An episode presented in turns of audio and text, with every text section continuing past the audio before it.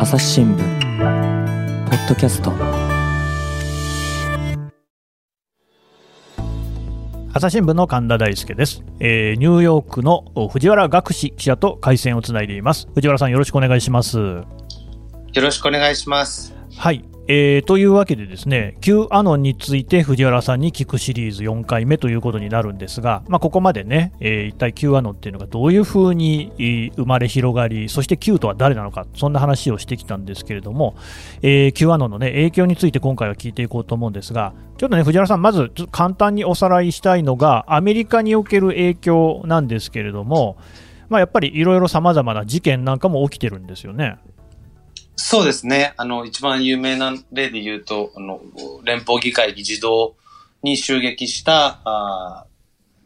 700、は800人近い訴追されたうち、まあ、相当数が、その Q アノンの思想に影響を受けてたっていうことは分かっています。で、あの騒動の中では死者も出ているってことでしたね。そうですね。5人お亡くなりになってます。なるほど。で、まあ、その他にも、えーこのね、ポッドキャストの中にも出てきた、あまあ、これ、ね、Q アノンって言葉が出る前ではあったかもしれませんけど、ピザゲート事件があったりとか、そういったさまざまなあことは起きてるわけですね。そうですね。うん。で、ただ、これどうも、おアメリカだけに話はとどまらないみたいですね。もう全くあの、アメリカだけじゃなくて、あの、日本にも、まあ日本は特にえー広がっていると言ってえーいいと思います。うん。あの、どんな風に広がってるんでしょうか？そうですね。あの、おまあ、直近の例で言うと、大和級という、う神に誠に、東京都の都に、あの、お Q アノンの Q ですね、という団体がいて、まあ、昨年の末ぐらいから、活発に活動してきた団体なんですけれども、おこの団体のおメンバーが、あまあ、反ワクチンを掲げていて、えーワクチンの接種会場にですね、まあ、東京ドームなんかでも、おさ叫んだり、えーワクチン接種をやめろと叫んだりしてるんですけれども、お個人のクリニックにえー入っていって、えーまあ、建造物侵入容疑で逮捕されるという事件もありました。うん。あのまあ、私もそのツイッターで、ね、映像を見ましたけれども、かなりこう、ね、あの剣幕で、えーおまりさんなんかにも食ってかかってるような、ね、感じ、おまりさんか警備員か分かんないですけど、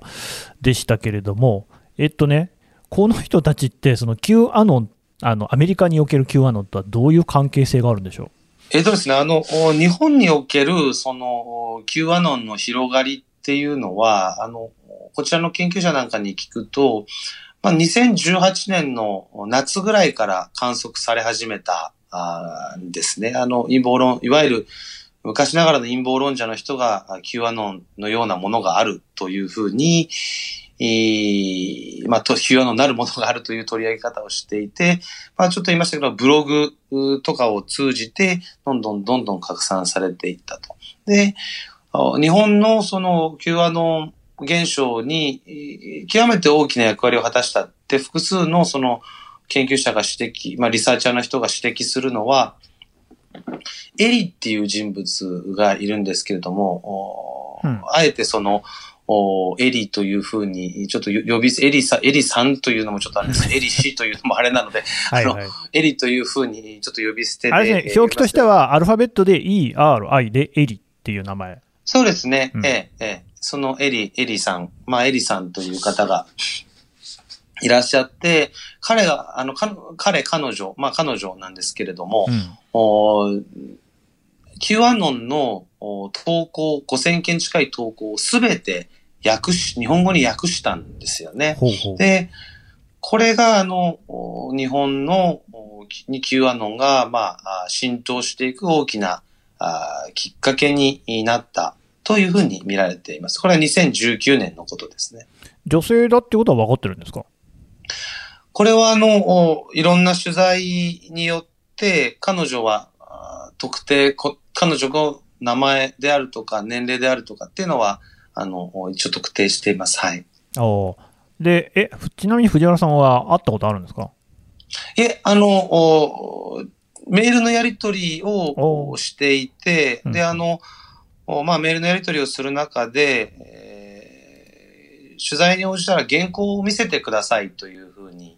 言われまして、まあ、あの、ご承知のように原稿を見せるというのは、あ記者においても絶対にその出出版前のですね、うん。あの、は配信前、出版前の原稿を見せるというのは、これも絶対やってはいけないことなので、いや、それはこうこうこういう理由からできませんと言ったら、まあ、結局取材には、直接の取材には応じてもらえなかった。ただ、メールのやり取りは何回かそれまでに重ねましたね。なるほど。えーで、この方は、なんでその Q の投稿、Q ドロップを一人で翻訳なんてことをしたんですかね？まあ、あの、あまりその、別にその、エリさんが犯罪を犯したわけでは全くないので、まああまりその翻訳してるだけですね。ところには、はいはい。ええええあの、おここ見れないようにしようと思うんですが、あの、おそらくその陰謀論的なもの、スピリチュアルなものというか、陰謀論的なものにもともと大きな関心を持ってらっしゃる方で、えーで、まあ、Q アノンというものを知って、どんどんどんどん翻訳して、で、前後関係は少しはっきりしないんですけれども、アメリカの Q アノンのいわゆるインフルエンサーと呼ばれる人からも、ツイッター上で、えフォローされて、マイケル・フリンとかですね、えに、ツイッターでフォローされていたり、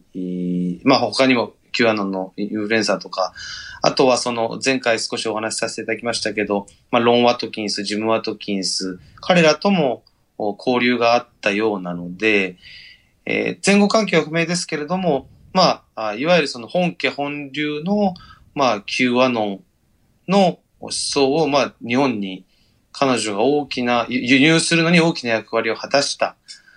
それがその、なぜかと言われると、まあ、いろんな見方があると思うんですけれども、もともとそういうその陰謀論的なものに、えー関心があったというのは言えるのかなと思いますね。うんだまあ、いずれにしてもこの人がその日本における Q アノンの広がりに大きな影響を与えていると。それは間違いないです。はい。あの国際的に見たときに、日本における Q アノンっていうのは、まあ、例えばドイツなんかにもそういう人がいるよっていう話は、なんかの報道で読みましたけれども、日本って、はいえー世界的に見るとどうなんですか？例えばそのあのトランプさんがあー負けた2020年の選挙で不正選挙があったんだという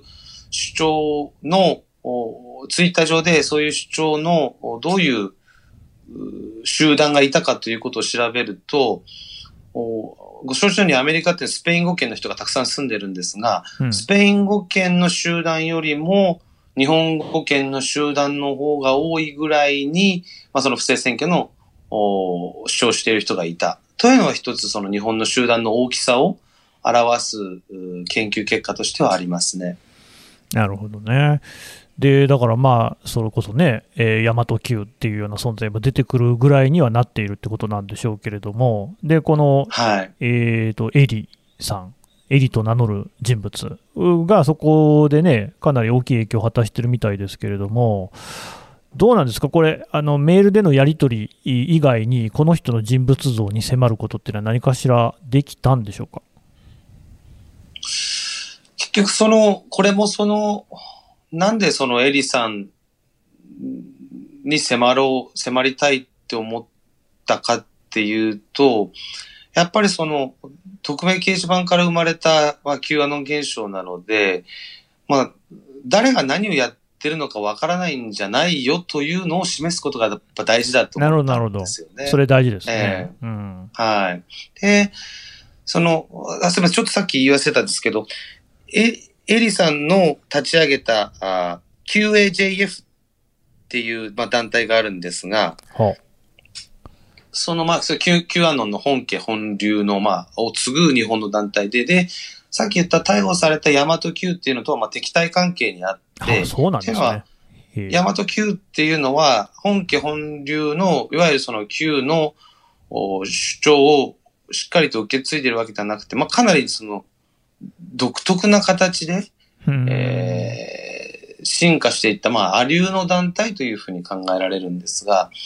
あの、そこは、あの、二つの団体が違う団体ですよというのは、あの、ちょっと言い忘れてなるほどました。。はいはい。え、で、その、なんですか、QAJF ですか？をそうですね。主催。それの主催者がエリさんですね。その QJF は今もあの活動していて、僕があの、日常的にそのテレグラムっていうところで彼女たちは活動してるんですが、うんうん。そこは大体まあ5000人ぐらいの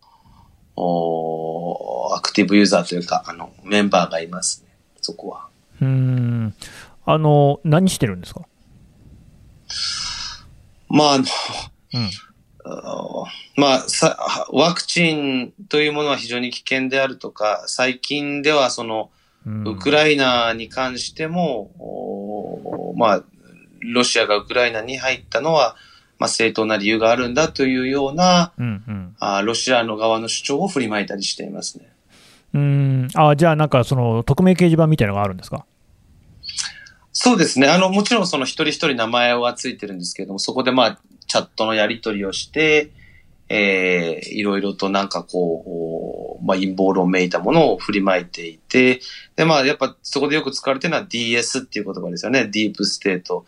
で、彼女たちから言わせると、マスコミも、おまあ、そのディープステートに操られている。うで、私なんかがそのエリさんから言われたのは、あなたは、まあ、逮捕されますよというふうに言われたんですけれども、なんで？おまあ、マスコミっていうのは一斉に逮捕される、まあ、そういうことにななってるんだというのが、まあ、彼らの、彼女の主張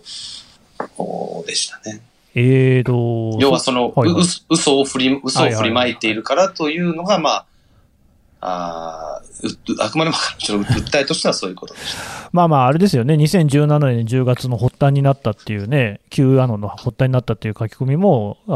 ーヒラリー・クリントンさんがね、えー捜査機関にえー引き渡されるよっていう話でしたから、まあまあ似てるっちゃ似てる。そうであの、まあなんかこんな言い方もなんですけれども、本当にそういうふうに信じて、えーいいる感じなんですかね。少なくとも、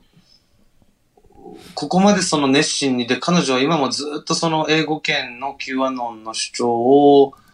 おずっと翻訳して、まあ、メルマガとかいろんな形でやっているので、わ、わ、私の見立てですけれども、少なくともエリさんやその周辺の人たちは本気でそれを信じているというふうに私は思いますね。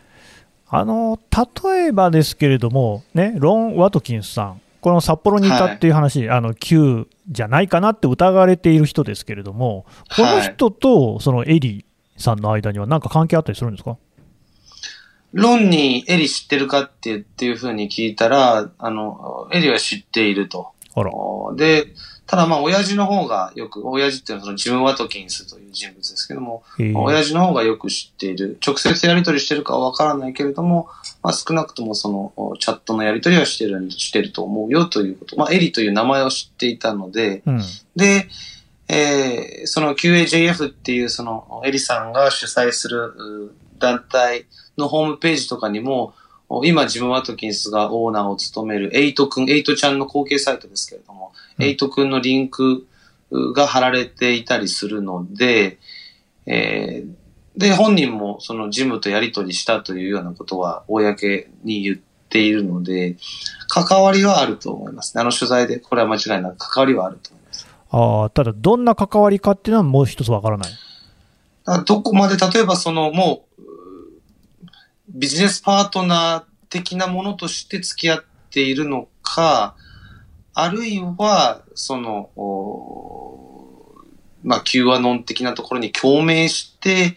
えーやり取りをしているのかというところまではわからないですね。うーん。あと、その、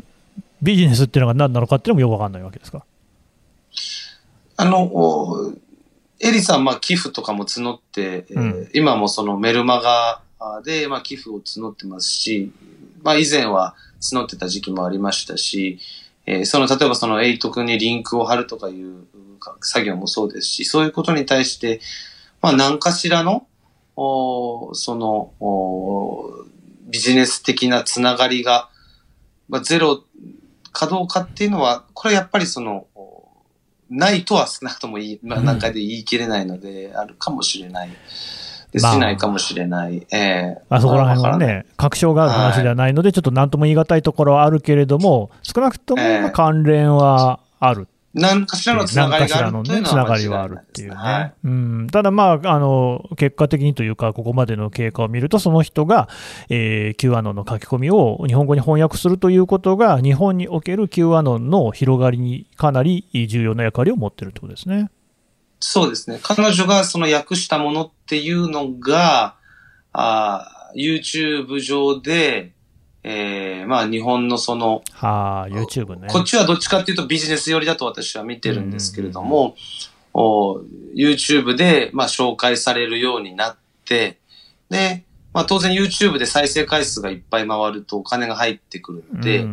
で、えー、QAnon というものがどんどんどんどんどんどんどんどん YouTube で、日本語圏の YouTube で紹介されるようになって、ヤマト Q もそこから始まっているので、うんえー、YouTube で、そのトップの、今回逮捕されたリーダー格は YouTube で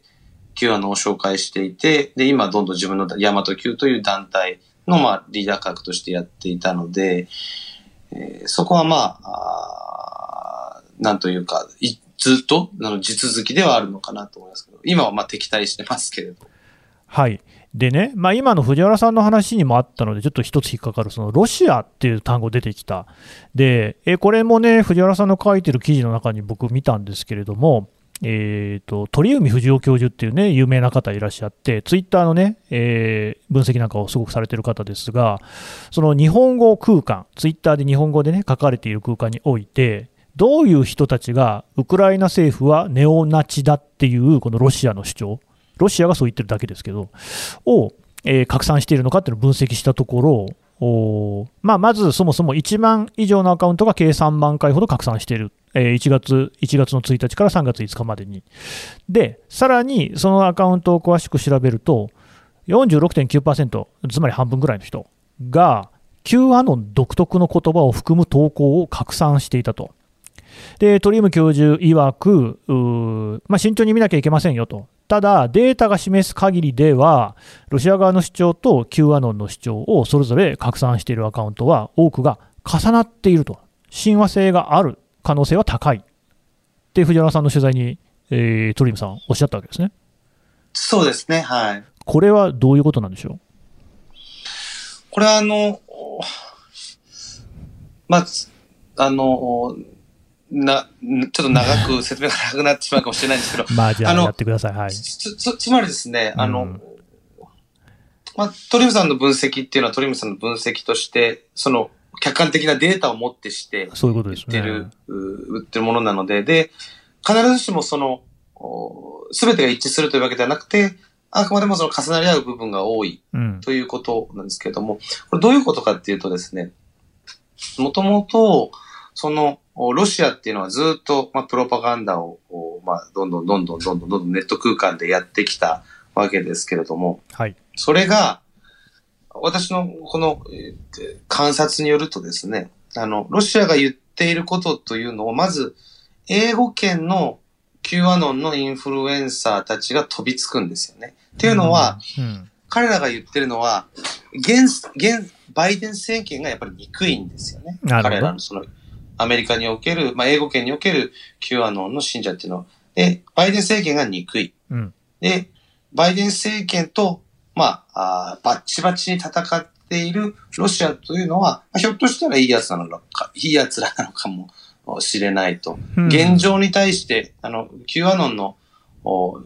人たちも現状に対して不満を持ってるっていうのがあるので、現状に対して不満を持っている Q アノンの人たちが、あ、このな、この世の中のシステムを変えてくれるかもしれない。というふうな見方をプーチンに対して、プーチン大統領に対してするわけですよね。で、うんうん、キュアノンのインフルエンサーがロシアの言っていることを広める。うん、それを日本語圏のキュアノンの人間たちがまあ訳したり一部許可した形で伝えていくと。で、それが日本のツイッター空間とかにも流れてくると。こういう流れなんだろうなというふうに見ています。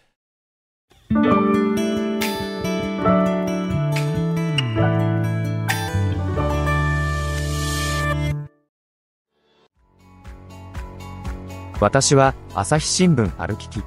人工音声が伝える速報ニュースのポッドキャストです通勤中でもお料理中でも運動中でも趣味の作業中でも、何かしながら最新のニュースをフォローできます。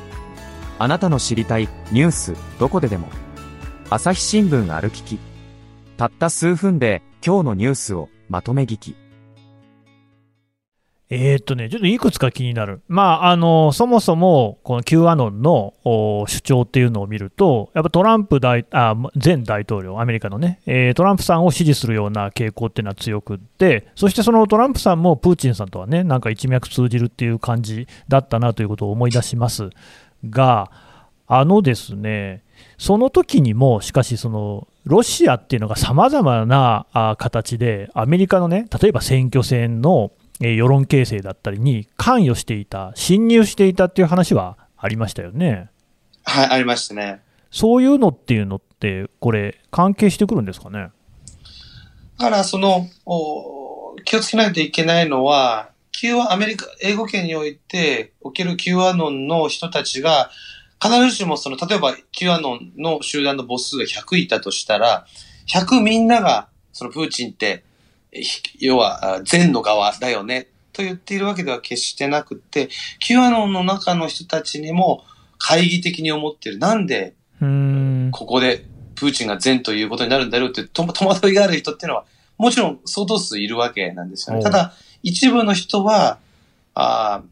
ロシアがうんぬんとかいうよりも、やっぱりトランプが救世主なのであるというのが先に来ているわけですよね。で、トランプが、あ敵として戦ったバイデンというものと戦っているプーチン。これは今現状のシステムを壊してくれる人なんだ。うん。というのがあるわけなんですね。うんうんうんうん、なるほど、だまあその、まさに親和性が高いっていう感じなわけですかね。そうそうですね、えー、うん。あと、まあどうなんでしょう、その Q アノンっていうのは、まあ、はっきり陰謀論だと言っていいと思うんですが、そういうその陰謀論にやっぱりこうね、えー、虜になってしまう人というのは、ロシアが流す陰謀論であるところのプロパガンダにも、えー、引っかかりやすいっていうようなところもあるんですかね。そうですね。やっぱりそういう傾向は、まあ、あるのかもしれない。あと、その、やっぱり情報が入ってくる経路っていうのが、すごく似て、まあ、YouTube であったり、Facebook であったり、まあ、その、テレグラム、ギャブとか、そういう、SNS だったりするので、そういう経路が似てるっていうのはやっぱりあるんだろうなと思います。あと、まあ、FOX ニュースですよね。今回もその、うん、日本でも随分話題になったと思うんですけど、あの、ウクライナにおいてアメリカが生物兵器を開発しているんだっていう、これも典型的なロシアのプロパガンダで、うんうん、もう1940年代ぐらいからずっとあるような、あね、アメリカと生物兵器という単語を用いて、えー、まあ、ロシアプロパガンダを流すのも、これ随分長い歴史が実はあってですね、うんうん、で、今回もその一環だったんですけれども、これも、もともとはロシアが広めて、それをその Q アノンの信奉者が増幅、ツイッター上で増幅させて、それをその、フォックスニュースが取り上げて、で、まあ、国連安保理という私の持ち場のところにまた戻ってくるという、あの、うんうん、お流れがあってですね、ここはあのもう Q アノンが大きな増幅装置になったってことは間違いないです。まあ、だって、なんせね、あの、アメリカの中の調査では、16%でしたっけ？が Q アノンの支持するような、ことを支持していた、その人たちが Q アノンだっていうことを聞いてるわけじゃないですけれども、まあ、Q アノンがいかにも信じているような話を信じている人が16%ぐらいいるっていうことですから、なんか、あの、例えばなんですが、ロシアがアメリカの世論を動かそうとして、その Q アノン的なことを信じている人たちを利用している、それこそ藤原さんが、トランプさんがね、そういう利用しているっていう話をされましたが、そんな形跡とかはないですか？そうですね。ロシアが、その、フォックスニュースと共鳴し合っているというのは、これはもう、あの、事実として言えると思うんですよね。で、その、ロシアのプロパガンダと Q アノンの結びつきっていうのも、これも極めて合理的なんだっていう方も、専門家の方もいらっしゃって、その専門家の人が言ってたのは、あの、生物兵器研究所があるというのを真実だというふうに言って、そのメッセージを増幅させると。で、そうやってその偽のシナリオを信じた人が、当然何かしらの実際の行動に出る可能性もあるわけですよね。うんあの、アメリカの議事堂襲撃事件みたいに。で、ロシアからしてみたら、そうやって、えー国内で何かしらの行動を起こしてくれるっていうのはものすごいありがたいことなわけですよね。つまり、うん声を大にして、いや、本当はこうなんだってロシアの主張を振りまいてくれるわけですから。うんだから、この人、専門家の方が言ってたのは、ロシアはアメリカ政府であったり、日本政府であったり、そういうことに対して何かしらの行動を行うように、個々人を動機づけしているんだという見方もできますよね。ということを言っていて、あ、なるほど、これはその合理的な考え方だなと思ったんですけどね。ただ、まあ、今の藤原さんの話を聞いてると、もともとの種や芽っていうのはアメリカ国内にあったもので、ロシアがやってることというのはせいぜい水をかけるぐらいのことでしかないっていうことですかね。そうですね。だからロシアが、まあ、生物兵器の話で言うと、ロシアがうん種をまいたら、勝手にその種を拾いに来てくれた人たちがいて、で、それを育てて、で、ロシアがそこにさらに水をやると。で、育育っていって、どんどんどんどん育っていく。うんあとはもう勝手に育っていくので、今も随分、そのロシア側の主張っていうのが、あの、信じてる方いらっしゃるなというのが、まあ、インターネット上の空間を見てて、私も思ってるんですけどね。これでね、鳥海さんの調査なんかを見ても、かこうどうかなかん、えー怖いなと思うのは、そういうことが日本でも広がってるんじゃないかっていうことなんですけど、これ、藤原さんから見るとどうですか？あの、そうですね、あの、間違いなく広がってるということはやっぱり言えるんですけれど、問題はその定量的な日本においてそのアメリカでやってる世論調査みたいなのがないので、じゃあどれぐらい広がってなて、ね母数、うん母数が一体どれぐらいなんだっていうのがやっぱわからないんですよね。ただ、あの、私もその安保理とか、まあ国連の一連のものをそのツイートしてる、ツイートでこう発信してるんですけれども、その中でその生物兵器研究所、これの、そのロシア側のこのプロパガンダが広まった、その3月の上旬ぐらいから、私のそのリプライに、ツイッター上で寄せられるコメントに、うん。ロシア寄りのものがすすごく増えたっていうのは、そのこれがあくまで感覚としてでしかないんですけど、あの、す生物兵器研究所っていうのも極めてその、おなんというか、Q アノンと親和性がこれも高くて、要は彼らはコロナをプランデミック、その計画されたパンデミックだと思ってるので、はいはいはいはい、だからね。はい。だから、結局、その、おコロナみたいなものをま、また防ぐために、ロシアはウクライナのその生物兵器研究所を叩いてるんだという、そのん結びつきがあってですね。だからすごいそれは、ロシア側のプロパガンダを、なんか私のところにこう貼り付けてくる人は、まあ増えたなと思って、えー見てるんですけどね。これがね、だからインターネットのこうなんというか、難しいところで、我々我々というかね、あの利用者が見る見方、立場によって見えてるものが全然違う、それこそ今、藤原さんのおっしゃった plandemic っていう言葉で、ツイッターなりノートなりね、アメーバブログなり、いろいろ検索してみると、まあ、全然違う世界広がってますよね。そうですね。だからその、私も、もう完全にじ自分自分のアカウントとかを、おこれは、これテレグラムを見るやつだみたいな分けて見てるんですけど、やっぱり全然言論、話してる内容がもう全く違うので、そこはなんというか、なかなか行ったり来たりできないなというのが取材していても思ったんですけど、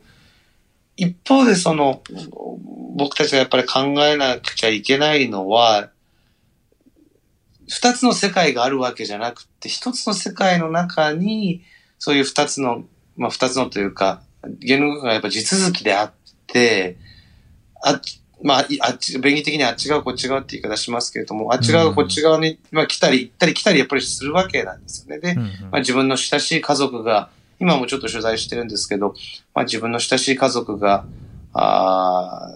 まあ、陰謀論にはまってしまったんだ。もう本当に、なんでこんなことになってしまったんだっていう、やっぱり声とかもあるわけであって、その、そこの、なんていうんですかね、簡単に二つに分けるんじゃなくて、じゃあどうしていったらいいんだろうかみたいなのは、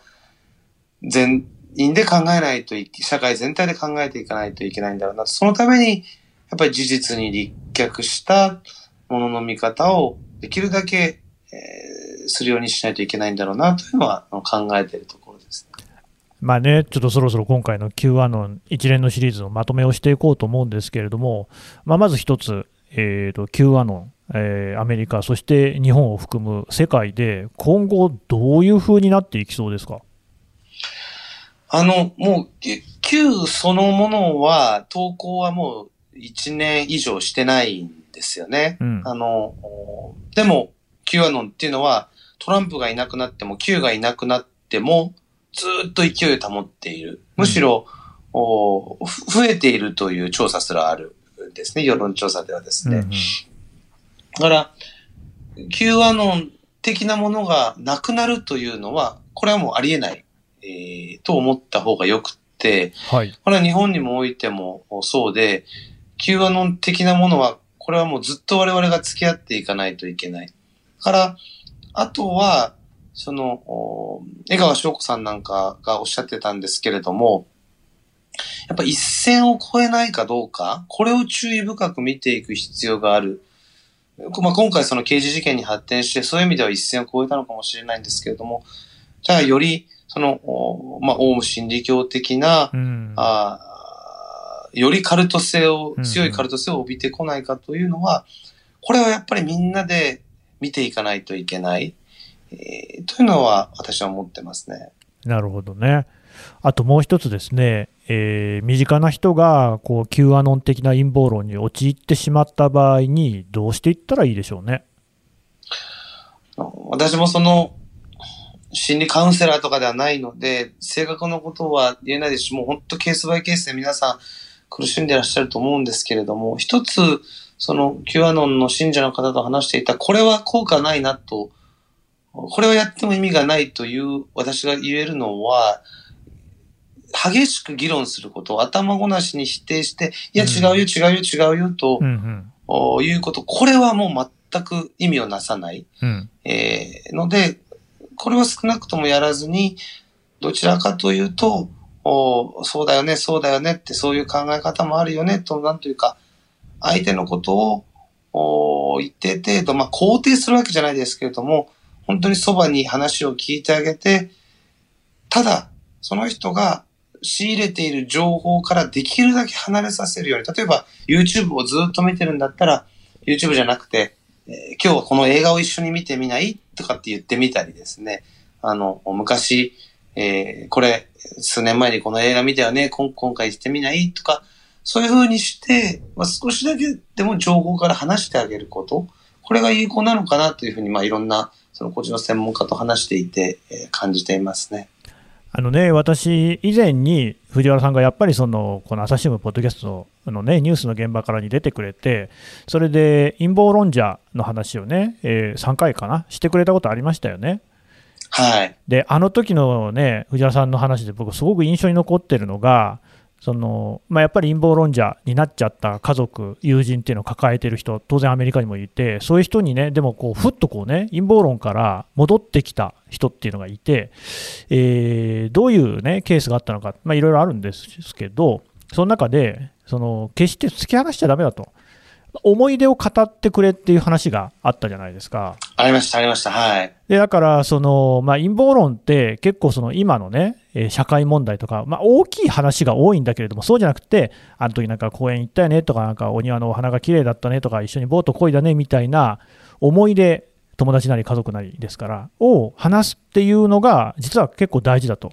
で、これが今回のね、藤原さんの話の中でも出てきた、その Q アノンの中に、割と孤独な人がね、いるっていうような傾向と結びついているような気がして、なんかそういうことっていうのもしかし、多分大事なんでしょうね。そうですね。あの、前回その、まあ、専門家の方に聞いたお話を紹介させていただいたと思うんですけども、陰謀論にはまる前までの経験を共有する、改めて共有することによって、徐々に徐々にその話していくというのは、一つやり方としてあると思うんですよね。うん。まあだから、それがその、難しいのは、じゃあ全員に当てはまるかというと、もちろんそんなことはなくて、うん。あくまでその一つの方法でしかないので、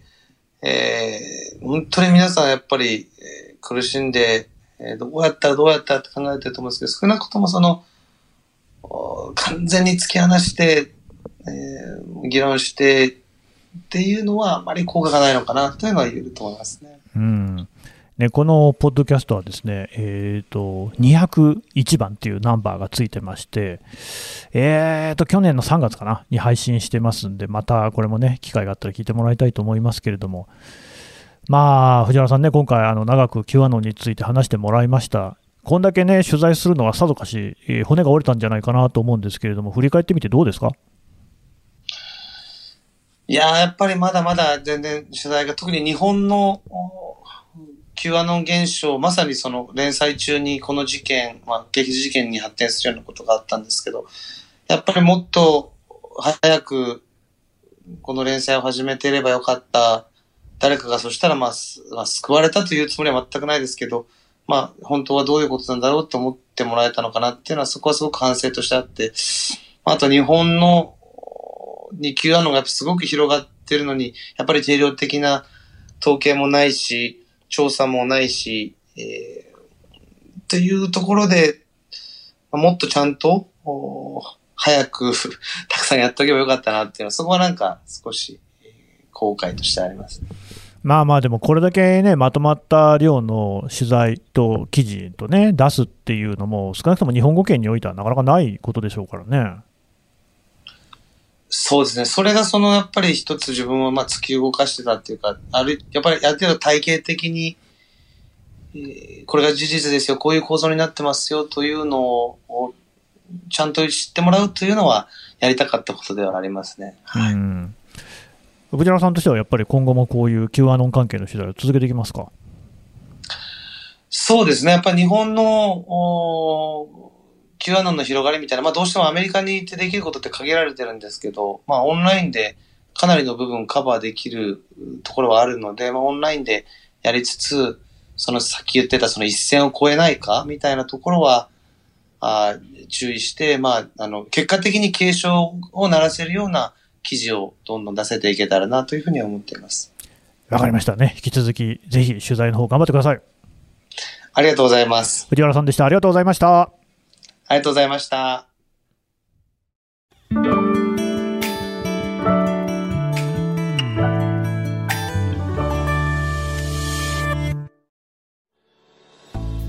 はい、えーニューヨークと回線つなぎまして、藤原学士記者のお話を聞いてきました。さてね、藤原さん、今回お話しいただいたようなことというのは、朝日新聞デジタルでまとめて記事として読めるんですよね。そうですね、はい。あの、お連載が19回と、あと、お取材を終えてというのを書かせていただいて、合計で20回の連載を朝日新聞デジタルで今回したので、あの、もしよろしければ、あー関心のある方は覗いていただければなと思います。これなんかタイトルとかついてるんでしたっけ？はい、あの、お Q を追う陰謀論集団の正体という、そのままなんですけれども、そういうタイトルで、えー連載させていただいたので、えー関心のある方はどうぞご覧いただければと思います。はい、えーこのポッドキャストの概要欄からもですね、えー一部の記事にリンクを貼っておこうと思いますので、そちらからお読みいただければと思います。藤原さん、どうもありがとうございました。ありがとうございました。朝日新聞ポッドキャスト、朝日新聞の神田大輔がお送りしました。それではまたお会いしましょう。この番組ではリスナーの皆様からのご意見ご感想を募集しています概要欄の投稿フォームからぜひお寄せくださいツイッターやメールでも受け付けています。ツイッターでは番組情報を随時紹介しています。アットマーク朝日ポッドキャスト。朝日新聞ポッドキャストで検索してみてください。